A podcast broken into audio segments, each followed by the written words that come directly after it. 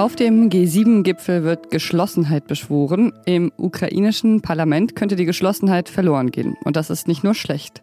Darüber sprechen wir gleich im Nachrichtenpodcast Was jetzt? Heute am 27. Juni. Ich bin Pia Rauschenberger und jetzt hören Sie hier erstmal die Nachrichten. Ich bin Christina Felschen. Guten Morgen. 600 Milliarden Dollar, so viel Geld wollen Deutschland und die anderen G7-Staaten in die Infrastruktur ärmerer Länder in Afrika und Asien investieren. In Absprache mit den Ländern sollen Flughäfen, Häfen und Zugstrecken gebaut werden und auch erneuerbare Energien sollen gefördert werden. Dabei gehe es nicht um Wohltätigkeit, betonte US-Präsident Joe Biden auf dem G7-Gipfel in Bayern. Auch die eigenen Volkswirtschaften sollten profitieren. Außerdem könne man eigene Zukunftsvisionen umsetzen. Damit treten die G7 in Konkurrenz zu China, das seit Jahren massiv im globalen Süden investiert. Zwei Monate nach der Landtagswahl in Schleswig-Holstein haben sich CDU und Grüne auf einen Koalitionsvertrag geeinigt. Heute müssen die beiden Parteitage dem Papier dann noch zustimmen. Darin steht, dass Schleswig-Holstein bis 2040 das erste klimaneutrale Industrieland werden soll. Klimaschutz soll außerdem in die Landesverfassung aufgenommen werden und ab 2025 sollen alle Neubauten ein Solardach bekommen. Redaktionsschluss für diesen Podcast ist 5 Uhr.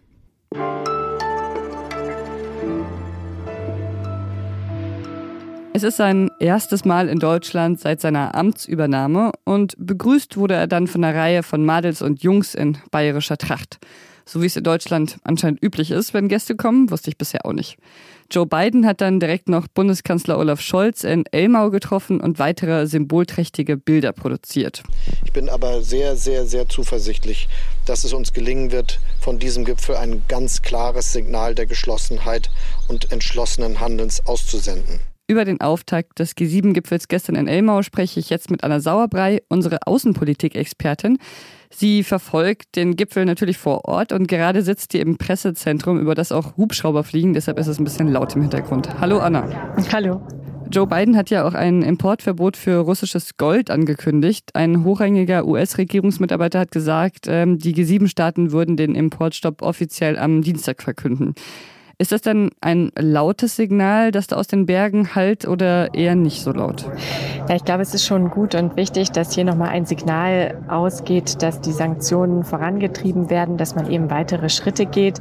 Und es könnte schon sein, dass es durchaus jetzt vielleicht nicht so schmerzhaft ist wie Öl und Gas, aber etwas bewirkt. Also laut Boris Johnson hat ähm, Russland im vergangenen Jahr für 14,6 Milliarden Euro Gold exportiert. Das ist nicht so viel wie zum Beispiel Rohöl. Das sind über 100 Milliarden Dollar gewesen 2021. Aber es ist schon ein Betrag und es ist, wie du gesagt hast, vor allen Dingen eben auch ein Signal. Man hält daran fest und man ist bereit, weitere Schritte zu gehen.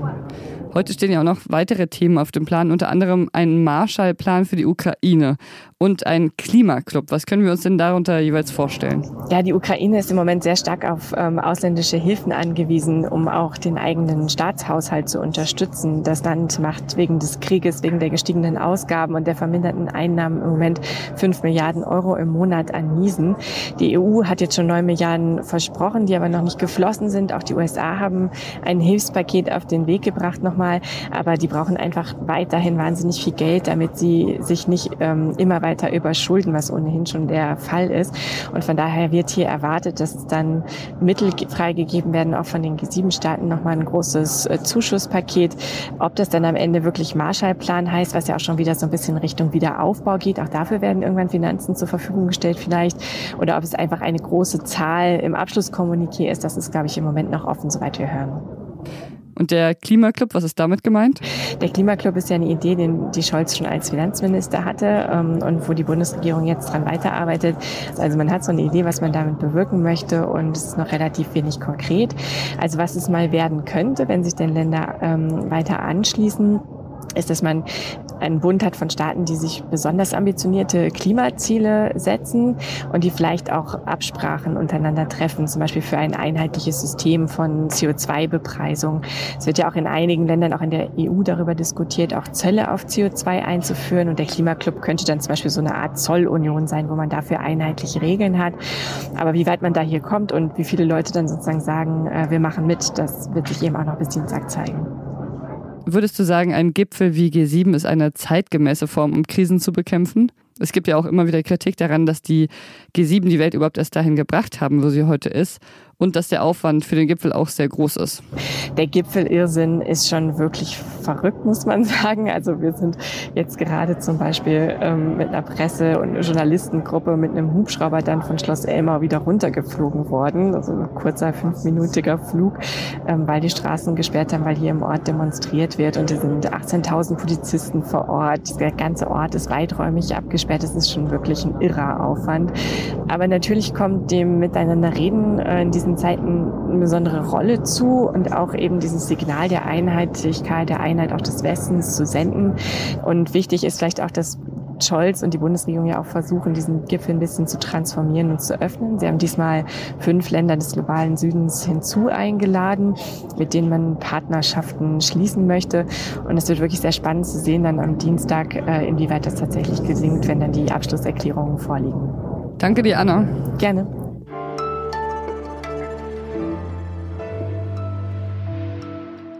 Und sonst so?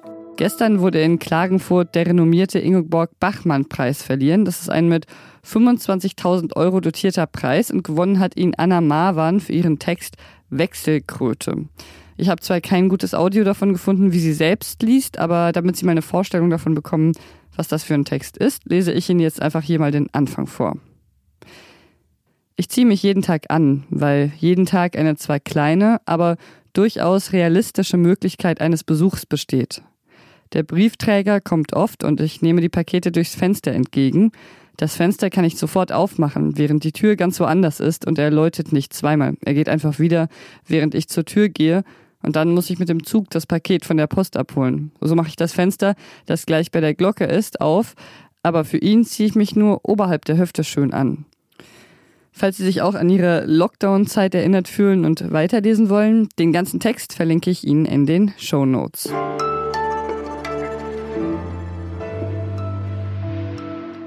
Es fallen wieder Raketen auf Kiew. Die ukrainische Hauptstadt ist äh, gestern von Russland zum ersten Mal seit drei Wochen wieder mit Raketen angegriffen worden.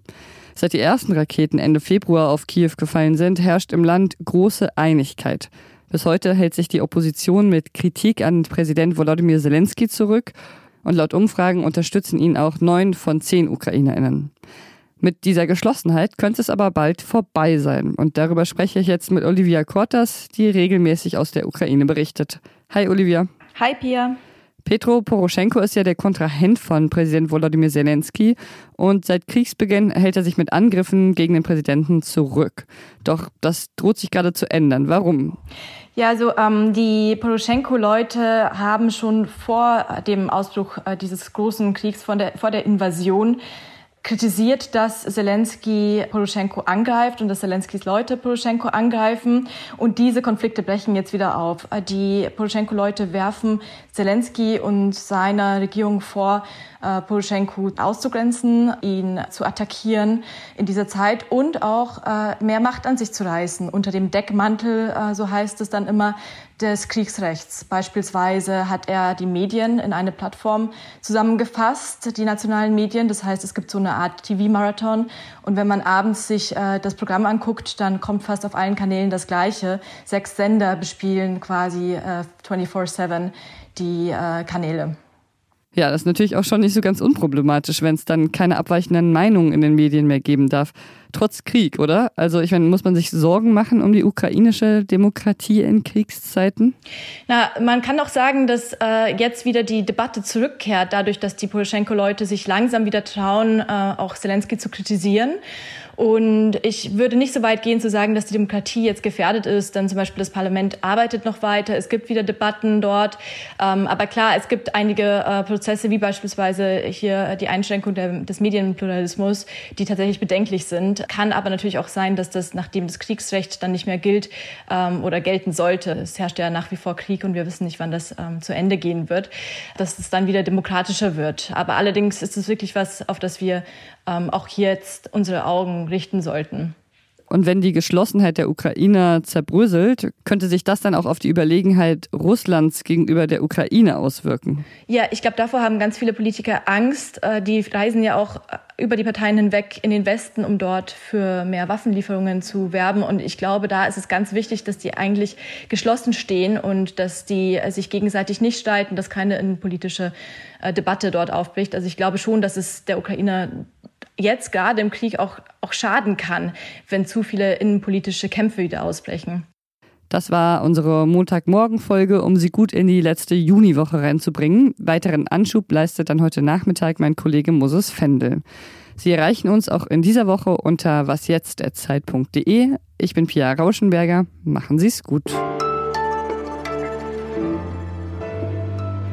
Und wie war der Flug mit dem Heli? Hat es dir gefallen? Ja, es war ehrlich gesagt ziemlich großartig. Ich weiß, dass es völlig unvernünftig ist, aber es hat wirklich Spaß gemacht. Also es war ein äh, Bundeswehr-Hubschrauber, die Heckklappe hinten war offen, die Luft zog rein und man fliegt dann hier noch durch diese wunderschöne Alpenlandschaft. Das ähm, war jetzt schon bisher mein persönliches Highlight.